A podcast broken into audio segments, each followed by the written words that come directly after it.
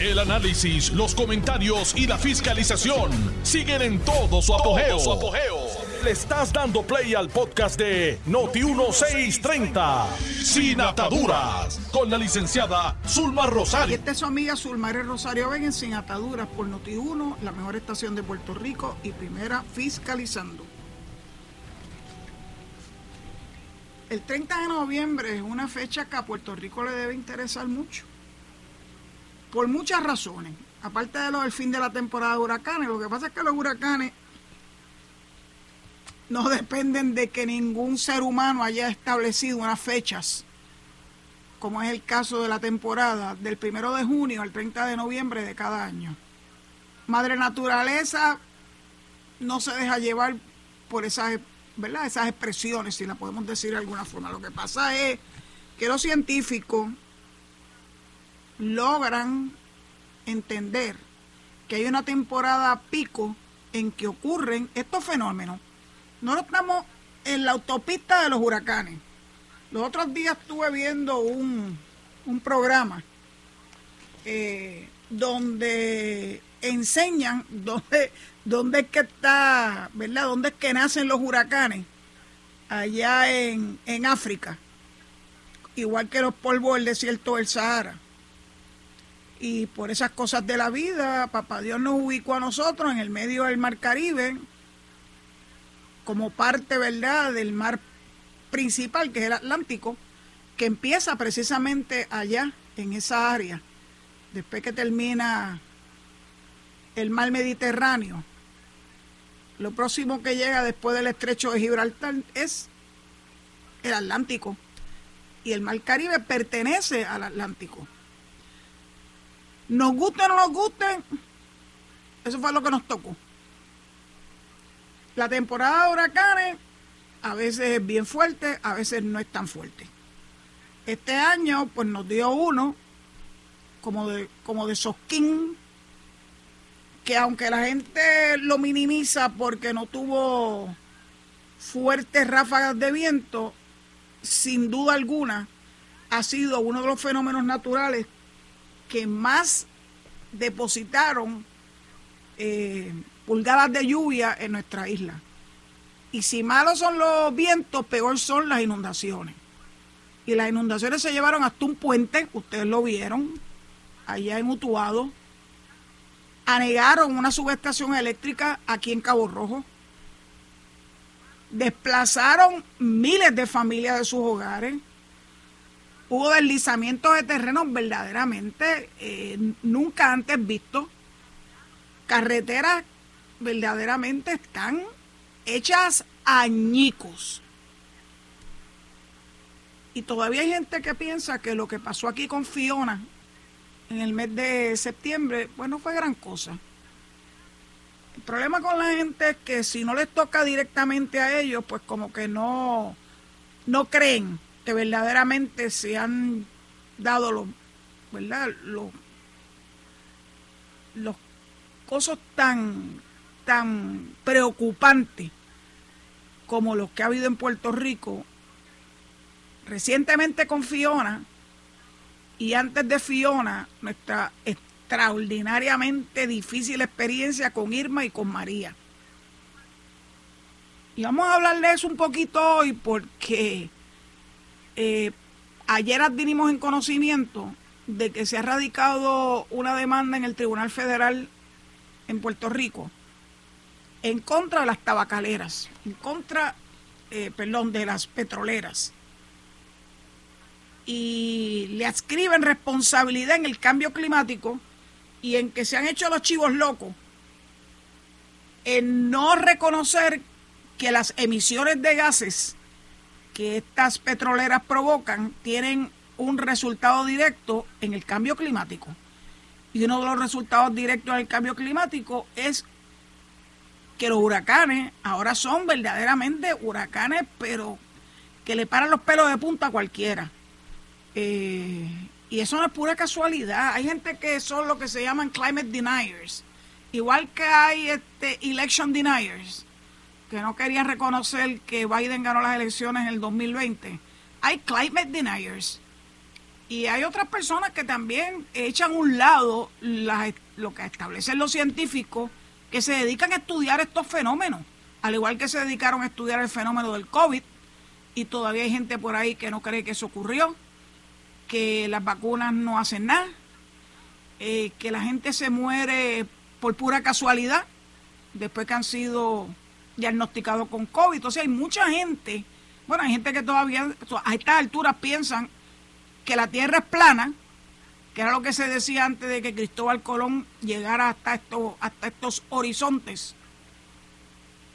O hay gente que niega que ocurrió el genocidio más terrible del mundo, que fue lo que le hicieron a los judíos, los nazis allá en Alemania. Sea, hay gente que se niega a reconocer la realidad de la vida. Viven en la estratosfera, viven en la Lalandia, no quieren aceptar las cosas. Así que cuando yo vi esta, ¿verdad? la publicación de esta demanda, me llamó poderosamente la atención porque claro, me acordé de las demandas de clase que se instaron en contra de las tabacaleras, por eso fue que mencioné la palabra tabacalera cuando empecé ¿verdad? esta transmisión, porque hace ya muchas décadas hubo un gran pleito, varios pleitos en contra de las tabacaleras por el daño eh, que hacían el uso del tabaco en la salud de los seres humanos, no solamente del que fumaba, sino del second hand smoker, que es peor que el que fuma. Así que esa demanda, eh, luego de una litigación extensa y dura y difícil, porque estas son compañías que tienen todo el dinero del mundo para que los casos duren todo el tiempo del mundo y desgastar a la parte demandante, en este caso una demanda de clase, hasta ver si los logran, eh, le logran ganar eh, por cansancio.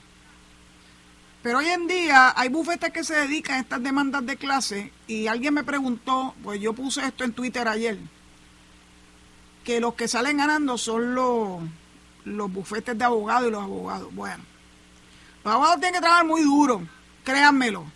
Esto no es cuestión de erradicar un pleito con unas alegaciones con 247 páginas por decir que se está diciendo algo porque es una responsabilidad legal y ética para los abogados que cuando hacen reclamaciones ante los tribunales estas estén basadas en hecho y derecho. ¿Quiénes son las empresas que están siendo demandadas y quiénes son los municipios que se han unido a esta demanda? Las empresas son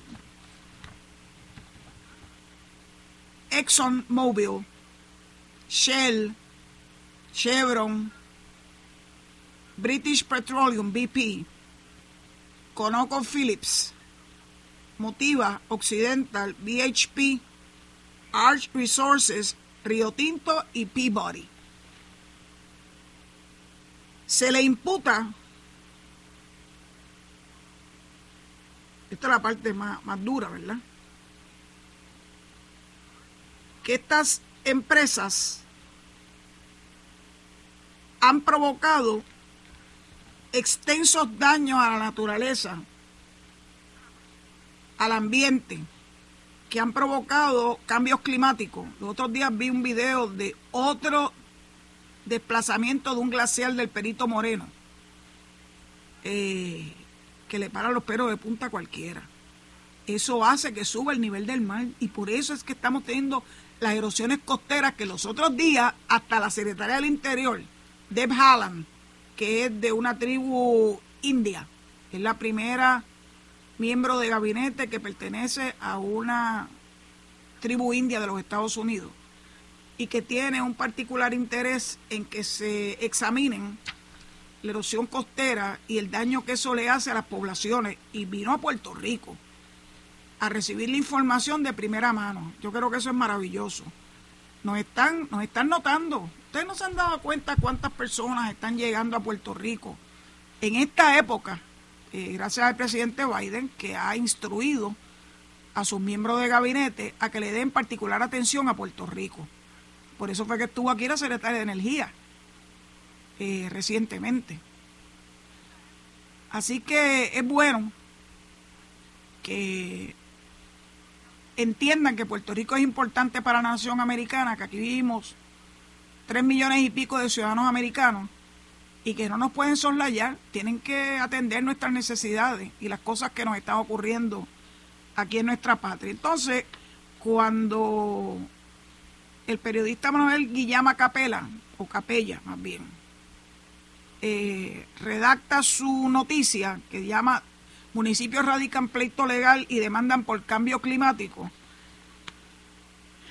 establece que son 16 municipios, 6 PNP, 10 populares, eh, está Ramón Luis Rivera, está Luisa, eh, perdón, eh, Julia Nazario de Loíza, y ambos le recogieron expresiones sobre esta, sobre esta demanda, pero me gustó mucho lo que dijo Ramón Luis, porque aquí se ve de forma resumida de lo que se trata esta demanda. Dice, dice Ramón Luis, entendíamos que era importante participar no solamente por lo que pueda recibir la municipalidad en términos económicos que se podría inyectar a los proyectos que tenemos de energía renovable y placas solares, sino que se lleva un mensaje de que las grandes empresas tienen una obligación ética y moral con la humanidad y que tienen que ser cuidadosos en cómo hacen sus negocios. Miren qué interesante, en el caso de Bayamón ha habido deslizamiento de terreno como nunca antes, dice el alcalde, a raíz de las constantes lluvias de los pasados meses y que se hicieron más visibles con el paso del huracán Fiona.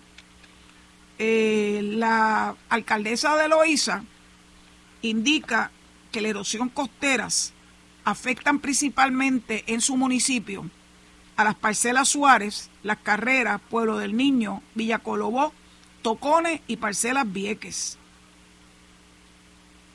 O sea, estamos hablando de seres humanos que sufren por estas cosas, manifestaciones del cambio climático, que es más allá de un cuarto donde puedan reunirse científicos, estamos hablando de seres humanos. Eh, la alcaldesa de Loíza dijo, en todos los pueblos costeros del área norte y en el oeste, estamos viendo que sufren sobre todo por la erosión, las playas, recursos para ciudadanos y casas que se están perdiendo. Lo que está pasando en Rincón es evidencia de esto. En Rincón cada vez hay menos y menos costas condominios y casas que se construyeron hace décadas. Jamás pensaron que con el cambio climático y la erosión costera iban a estar en peligro de perderse y se perdieron. Eh, viviendas por razón de la misma. Así que no podemos cerrar los ojos a que esto está ocurriendo. No podemos cerrar los ojos a de dónde proviene este cambio climático, qué lo está ocasionando y lamentablemente es la mano del ser humano. Un ser humano que prefiere eh, dinero a tener responsabilidad social con, el, con la humanidad. Así que me parece que es una demanda novedosa y me parece que tiene algunas probabilidades o posibilidades. En mi expresión en, en Twitter le pedí consejo a un compañero abogado que yo respeto muchísimo, a John Mudd, eh, y él pues, pues dice que tal vez sí, tal vez no. O sea, no hay forma, ningún abogado puede darte certeza matemática de que un caso va a tener un feliz término. Normalmente lo, las decisiones se toman a término medio. Algo pierde, algo gana cada parte. Pero no debemos, no debemos pensar que es imposible que porque son eh, compañías de petróleo que tienen todo el dinero del mundo para litigar, eh, van a lograr éxito en esta, en esta demanda. Acaban de incoarla. Eso quiere decir que vamos a tener que esperar muchos y largos años antes de ver eh, el resultado de la misma. Primero hay que certificar la clase. La clase es cuando unas demandantes en representación de otras personas o entidades en igualdad de condiciones tienen eh, justificación para solicitar remedios a la parte demandada. Así que veremos, la primera parte de esto es que se pueda certificar la demanda de clase. Eso toma tiempo. Eso es como un mini juicio dentro del juicio. Y pues hay que empezar. Toda demanda empieza con una primera radicación. De ahí van a ver un expediente voluminoso. El Tribunal Federal se tiene que preparar para una demanda de muchos años, de muchos, muchos años, y con un volumen brutal de documentos, porque las demandas civiles, distintas a las demandas criminales, eh, se establecen por documentos. Y estamos hablando de estudios, algún, algunas eh,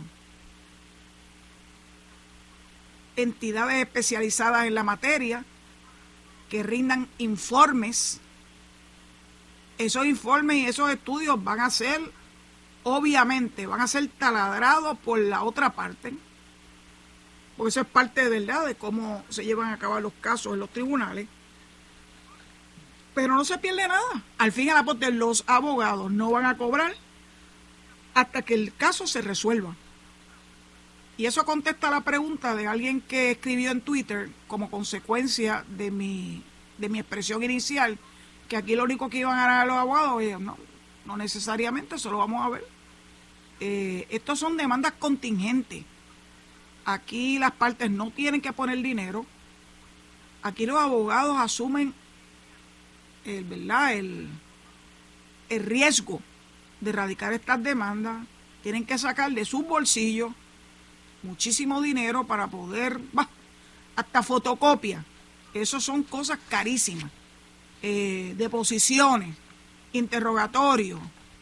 Por eso les digo que este es un caso que va a tomar muchos, muchos años, que el Tribunal Federal se tiene que preparar para una batalla bien grande entre demandantes y demandados que se van a sacar hasta los pellejos con tal de convencer al tribunal que en efecto lo que se está reclamando, que es que estas empresas petroleras, por su irresponsabilidad y falta de ética, como dijo Ramón Luis, eh, han provocado o han empeorado la crisis climática que hoy estamos viviendo las consecuencias todos nosotros en el mundo, pero particularmente en Puerto Rico. Yo sigo oyendo que cada vez hay más eh, personas especializadas en la materia de meteorología y de cambio climático que siguen diciendo que Puerto Rico lamentablemente va a seguir sufriendo las consecuencias de esa erosión en las costas y va a seguir sufriendo las consecuencias de huracanes cada vez más potentes que no se pueden parar Nadie se ha inventado una maquinita para parar los huracanes. Bueno, pues se acabó el 30 de noviembre, hoy, esta noche, a la medianoche. Comienza el primero de diciembre y ya se nos adelantó el próximo round. El próximo round son los temblores. Ayer o antier hubo uno de 4.2 con epicentro en Guayanilla. Se sintió por estas costas. Yo no lo sentí. Porque normalmente los que sentimos acá en Boquerón son los que provienen de Guánica, de la falla de la Montalva. Así que ese que su epicentro fue en Guayanilla, yo no lo sentí, muchas personas lo sintieron, estaban asustados, pero bueno, se tienen que acostumbrar. Eh, cuando yo decidí mudarme para acá, para el paraíso de Puerto Rico, yo sabía que en esta área se sucedían con mucha frecuencia los temblores. Al principio los notaba y después como que no, mi cuerpo se acostumbró claro. Cuando llegó el año 2020 y el 6 de enero hubo el primer, el primer guatapanazo y el 7 de enero hubo el más grande todavía, que fue de 6.2, creo que fue, que se sintió principalmente en el sur y en el suroeste y causó grandes devastaciones en toda esta área, empezando por Ponce, Guayanilla, Guánica, Lajas, Cabo Rojo, Yauco, eh, pérdidas multimillonarias que todavía si usted visita estos pueblos va a poder notar algunas estructuras eh, en el piso. Se han ido recogiendo los escombros, otras debilitadas, otras con una X eh, que demuestra que no es segura. Eh, hay, que, hay que vivirlo y hay que experimentarlo para saber la devastación que este otro ¿cómo diríamos? Estas son cosas de la naturaleza. Estamos, Puerto Rico está encima de varias fallas. Fallas importantes. Uno nunca se acostumbra, pero verdaderamente tenemos que reconocer que eso es lo que nos tocó. Todos los países del mundo tienen sus particularidades climáticas. Y la naturaleza tiene sus particularidades también. Hace unos meses estuvimos viendo, creo que duró ocho meses, este, el volcán en La Gomera, allá en La Palma, en, las Islas Canarias. Y el que vio esa, esa ¿verdad? esos visuales en la televisión, tenían que verdaderamente eh, sentir lo que significaba para esa gente que vive en esa isla. Eh, el que todo lo que ellos tenían, sus fincas, sus animales, sus casas, fueran devastados por algo que nadie podía detener. Ver esa lava discurriendo por las laderas de ese volcán verdaderamente fue una cosa terrible. Terminó, creo que se tomó ocho meses. Nada garantiza que en algún momento vuelva otra vez a activarse. Ahora mismo está el Mauna Loa en Hawái, eh, causando preocupación en los científicos porque se ha visto una activación de ese volcán, es un volcán uno de los más grandes, en una isla. Hawái es una isla, es un archipiélago de muchas islas. Y eso ese Mauna Loa está en la isla principal. Y pues, lamentablemente, también les tocó. Eso que no está en el Atlántico, está en el Pacífico. Contra la naturaleza no podemos hacer nada. Sí, prevenir. Y la prevención precisamente es que se dejen de seguir emitiendo gases al, a la capa de ozono, que rompa esa barrera que crea la naturaleza para que estos fenómenos naturales no ocurran de forma terrible. Pero si se dan cuenta, son provocados por, la por los seres humanos. Por eso es que todas estas actividades que se llevan todos los años, para estudiar el cambio climático, para requerir de, las, eh, de los países industrializados, que son los que causan la mayor parte de estos estragos, eh, por un manejo inadecuado de los desperdicios, sean por, por ¿verdad? desperdicios sólidos o esos que vienen por fumarelas, ¿verdad? Lo que, los gases que expiden sigan ocasionando daño al ambiente y daño a la tierra y daño a los seres humanos. Si no cobramos conciencia, de verdad, de verdad, de verdad, no sé de qué otra forma pedirle a nuestros congéneres, a los seres humanos, que en la medida que se pueda hacer, pues cada uno de nosotros tiene una responsabilidad individual, lo hagamos. Por eso me dio mucha alegría poder compartir con ustedes la noticia de que el gobernador había firmado un proyecto de ley, lo convirtió en ley, para que la autoridad de carretera y el Departamento de Transporte y Obras Públicas le exijan a las asfalteras que utilicen eh, los desperdicios de las gomas que se desechan, gomas trituradas, para poderlo unir al asfalto y darle una vida mayor al mismo y que se pueda a la misma vez evitar que esas gomas lo que hagan sea causarnos más problemas ecológicos. En las gomas se crían los mosquitos.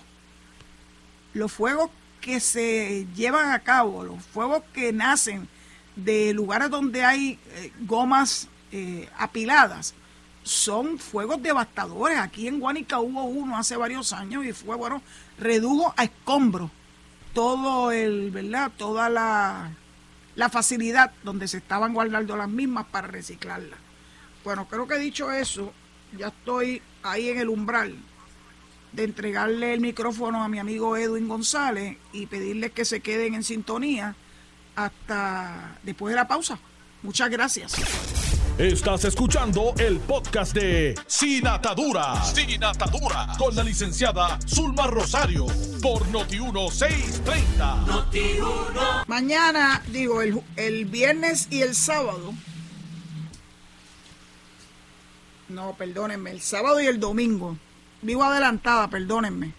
Sábado 3 y domingo 4 de diciembre regresa a la feria en Cataño, la feria de artesanía más grande de Puerto Rico y aunque lamentablemente no voy a poder estar allá eh, para disfrutar de la misma, porque tengo compromisos previos, eh, siempre les pido a mis oyentes que vayan, vayan y disfruten de estas actividades, va a haber música, pero para mí lo más importante son las artesanías.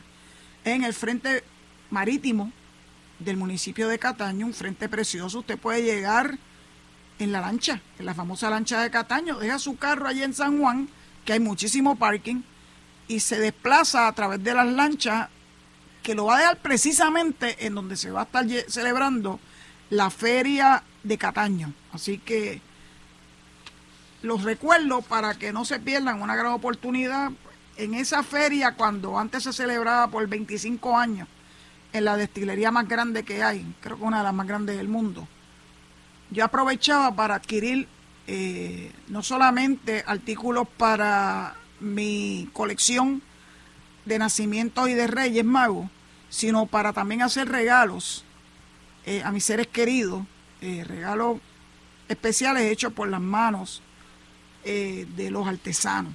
Así que no desperdicien la oportunidad de, de ir a la feria de Cataño el sábado y el domingo eh, en el frente marítimo, allí donde desembarcan las lanchas de Cataño. Si usted nunca se ha montado en la lancha de Cataño, usted no sabe lo que se está perdiendo. Es un pasaje bien barato. Creo que la última vez que yo tomé la lancha, eh, creo que era 75 centavos, una cosa así. Y es un viajecito muy agradable, con la brisa del mar puedes ver las siluetas de los edificios tanto de San Juan, del viejo San Juan, como los de Cataño. Eh, Cataño se ha convertido en una ciudad preciosa eh, y me quedo con las ganas de ir a donde Don Tello a comerme eso, esos platos exquisitos que él prepara y que están allí también frente por frente al terminal de las lanchas. Hablando de terminal, leí que van a ser una restauración a los terminales en Río Piedra. Estos tres eh, terminales son los que acogen a las guaguas de la AMA y a los carros públicos. Y claro que me da algo de nostalgia, porque como ya le he dicho en anteriores ocasiones, cuando nosotros vivimos mis primeros cinco años eh, en Río Piedras, casi, casi ahí rayando con Carolina, poquito antes del viejo hipódromo El Comandante, mi mamá, mi hermano y yo, pues nos movíamos en carro público, las famosas piscicorre, y en las guaguas de la ama. Así que muchas veces llegábamos al, como se llamaba entonces, al corral de las guaguas. Todos los que viven allá en Río Piedra, en Capetillo, tienen que recordarlo. Se le decía el corral de las guaguas. Y leo en el periódico de hoy que el alcalde Miguel Romero, que el terminal de Capetillo, que cerró en el 2015 y que abrió pocos meses después, eh, por el reclamo de los residentes, va a recibir una asignación de 3.7 millones en fondos federales. Fondos federales again. Se propone el municipio al mando de el liderazgo de Miguel Romero, completar en poco menos de un año los trabajos de mejoras permanentes en tres terminales de carros públicos en Río Piedra, que han operado de forma limitada desde el paso de los huracanes Irma María. Dice Miguel, es un proyecto muy importante porque a través de estos terminales y de la obra que se va a estar llevando a cabo, queremos lograr tener terminales que estén en condiciones óptimas para promover el uso del transporte colectivo que es tan necesario dentro de nuestra ciudad capital. No tan solo para los comercios, sino también para los residentes y visitantes. Los terminales que se beneficiarán de la millonaria inversión son Capetillo en Río Piedra Este y Río Piedra Sur. Río Piedra Este y Río Piedra Sur son tres, tres terminales. La fecha estimada de terminación de las obras es septiembre del 2023, o sea, dentro de menos de un año. Hay una firma contratada, hay una firma contratada para inspeccionar el proyecto, o sea que él ha tomado todas las consideraciones preventivas para que estos proyectos sean exitosos y que se logren llevar a cabo en el tiempo establecido. Las reparaciones que se van a, estar llevando a cabo consisten básicamente en todo lo que tiene que ver con la reparación de techos, resulación, reemplazo del sistema eléctrico, iluminaria, reparación de los elevadores para las personas con diversidad funcional, los sistemas fotovoltaicos, la instalación de dispositivos de seguridad vial, mejorar el sistema de drenaje y de los techos, entre otras. Inversión se divide en 777 mil, qué número más bonito, 777 mil 700 para Capetillo, que era donde normalmente mi mamá, mi hermano y yo íbamos. 1.2 millones para Río Piedras Este y 1.8 millones para Río Piedras Sur. Esto es interesante, yo no tenía un desconocimiento de este trasfondo. Las obras en Capetillo se realizarán siete años después de la pugna que provocó el cierre y posterior reapertura limitada del terminal de Guagua en el 2015. El área de Río Piedras, continúa diciendo Miguel, es un área de mucha importancia para nuestra administración. Queremos que nuestra gente y emprendedor y el emprendedor vean en Río Piedras un lugar importante para la administración y que podamos facilitar el que más negocios se establezcan aquí. Alguna gente estaban molesta porque en el paseo de Diego, que es servido por estos terminales de, ¿verdad? de carros públicos, se había deteriorado de tal forma que lo hacían inviable. Pero en corto tiempo, Miguel lo primero que hizo fue eh, ponerlos bonitos. Eh, donde había graffiti contrató a personas dedicadas a, hacer murales y de momento se volvió a ver bonito el paseo de Diego.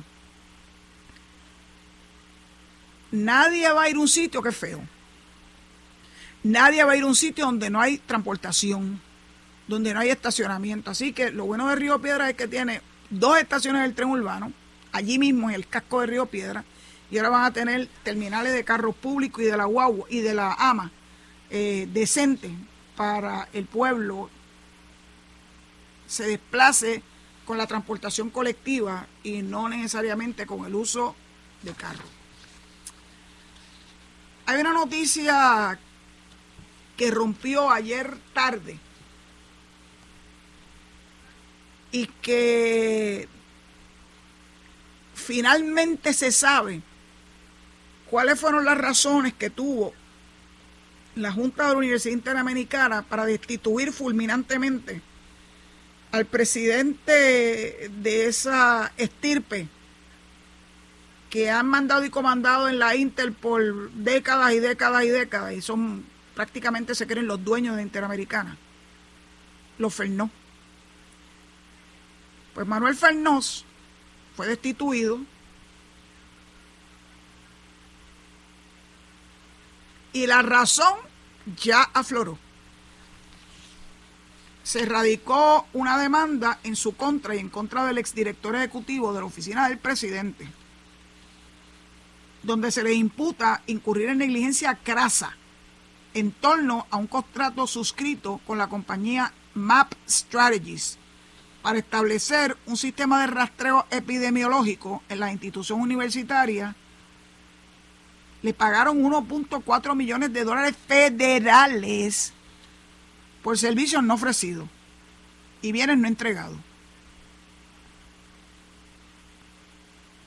Parte de ese dinero provino de la asignación federal que recibió la Intel para el manejo de la pandemia del COVID a través del Fondo de Alivio de Emergencia para la Educación Superior. Y dice, hay unas expresiones del la persona que está dirigiendo el equipo legal, el licenciado Johnny Ocasio. No lo conozco. La presente demanda es la primera reclamación de varias que la INTE se ha visto y se verá forzada a tramitar debido a las pérdidas millonarias ocasionadas por los incumplimientos, la negligencia crasa y el cumplimiento con los deberes, así como dolo en que incurrieron los demandados. Fernó dijo que era una demanda frívola, difamatoria, y que denota que el nuevo liderato de la Junta de Síndicos tiene un desconocimiento de las normativas institucionales y de las reglamentaciones de los fondos federales que se asignan a la universidad. Yo obviamente no tengo el beneficio de conocer ni tener de primera mano no solamente la demanda y sus alegaciones, sino de conocer cuáles son las leyes y reglamentos que aplican en este tipo ¿verdad? de caso que es civil.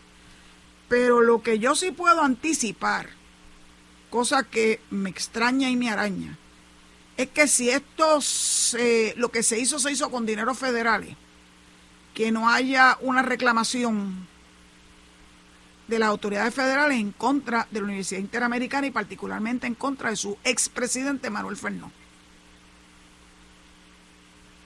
Todo el mundo se vio sorprendido cuando la Junta lo destituyó fulminantemente. Y empezaron toda una gama de especulaciones sobre por qué destituyeron a Manuel Fernández, a Manuel Fernández, perdón. Bueno, pues aquí ya tenemos, se empieza a abrir la caja de Pandora. Y yo creo que esto va a ser el principio de muchas otras acciones en contra de los Fernández en este caso de Manuel Fernó, que se han creído dueños y señores de la Universidad Interamericana. Ya veremos lo que ocurre. Este hermano de aquella que fue procuradora de la mujer, Tati Fernó, que dirigió la Procuraduría de las Mujeres y que le gustó meterse en controversias gratuitas al no tener en su oficina, en la oficina, que es una oficina de gobierno, las dos banderas oficiales de Puerto Rico. Si se recuerdan, hubo una actividad donde fueron varias personas a reclamarle que tenían que, en una oficina de gobierno era necesaria la presencia de la bandera americana.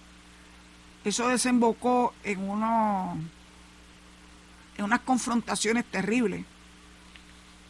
Y algunos de los que allí participaron terminaron siendo procesados y no terminó en nada eh, criminalmente. Así que hay algo en estos genes que provienen de aquel eh, Antonio Fernández y CERN, ¿se acuerdan? De la época de, de Muñoz Marín. O sea que esto es una familia que tiene unas particularidades en su interacción con el pueblo de Puerto Rico desde posiciones de alta envergadura. Yo creo que ese, ese momento en que los Fernó eran dueños y señores se está acabando. Y yo espero que eso haga que la Universidad Interamericana amplíe la oferta, particularmente de su profesorado, para que no tenga que pasar primero por el crisol del Partido Popular para que le den una oportunidad, para que puedan entonces desempeñarse como catedráticos o como profesores o como contratistas.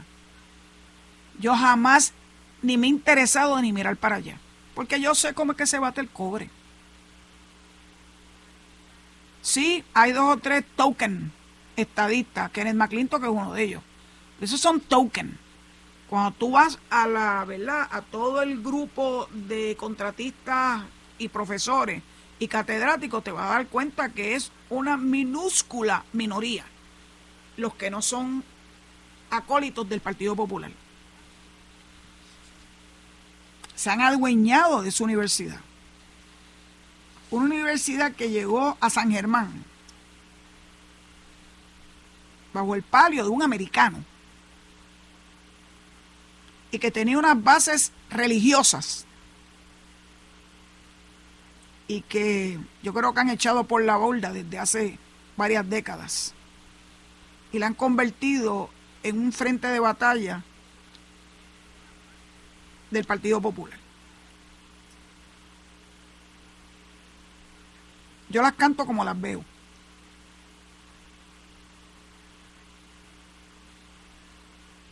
Pero esa es la crónica de una muerte anunciada.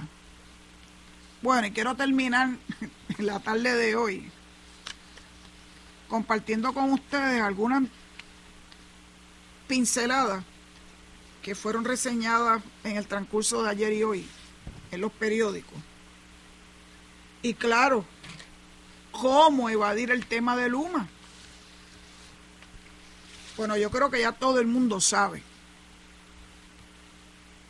que en la reunión que se llevó a cabo en el seno de la agencia que le llaman PETRE, que son las alianzas público-privadas,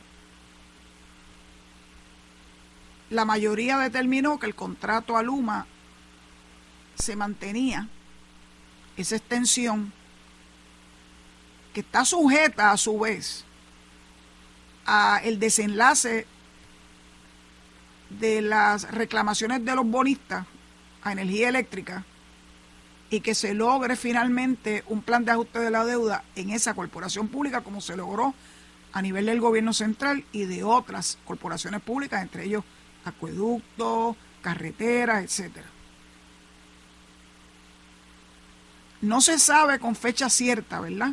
¿Cuándo es que se va a lograr ese plan de ajuste de la deuda? Y si se va a lograr, claro que todos esperamos que se logre, porque si no, sería una debacle para la Autoridad de Energía Eléctrica. Es que los bonistas se queden, aunque sean con chatarra, con la chatarra de la que dispone esa Autoridad de Energía Eléctrica. No solamente la Junta de la APP lo avaló la extensión del contrato. Lo hizo también la Junta de Supervisión Fiscal, déjeme llamarle control fiscal, que es como a mí siempre me ha gustado llamarlo, lo que pasa es que lo estoy leyendo del, del titular. Y esta tarde también lo avaló la Junta de Gobierno de la Autoridad de Energía Eléctrica, claro, con el voto disidente de Tomás Torres Placa. Porque no me extraña si ellos no, verdaderamente, la función de estas personas ha sido siempre ponerle trabas al proceso de actualización, de modernización de, esta, de estas empresas. Dicen que son los representantes del, del pueblo, pero bueno. El problema es que cuando estas posiciones se ponen a la disposición mediante mecanismos como por ejemplo, antes era a través de las facturas, donde se incluía una boleta para que uno escogiera a ese representante del interés público. Y nadie le ponía mucha atención a esto, así que terminaban siempre yendo eh, políticos eh, disfrazados, como fue el caso de Santini Gaudiel, y ahora Tomás Torres Placa. Pues mira, sigan obstaculizando y la Junta en pleno, excepto de ellos o con ellos, eh, van a seguir haciendo lo que le corresponde hacer. ¿Qué ocurrió en la Junta de las autoridades de la Alianza Público-Privada? Cinco miembros dos de ellos del interés público, me encanta que le pongan ese, ese título, pero que representan al Senado la licenciada Lisa Ortiz y a la Cámara el licenciado Eduardo Ferrer. Fue interesante porque Lisa fue a los medios a decir que ella era la escogida o designada por el gobernador. Ay, bendito, por favor.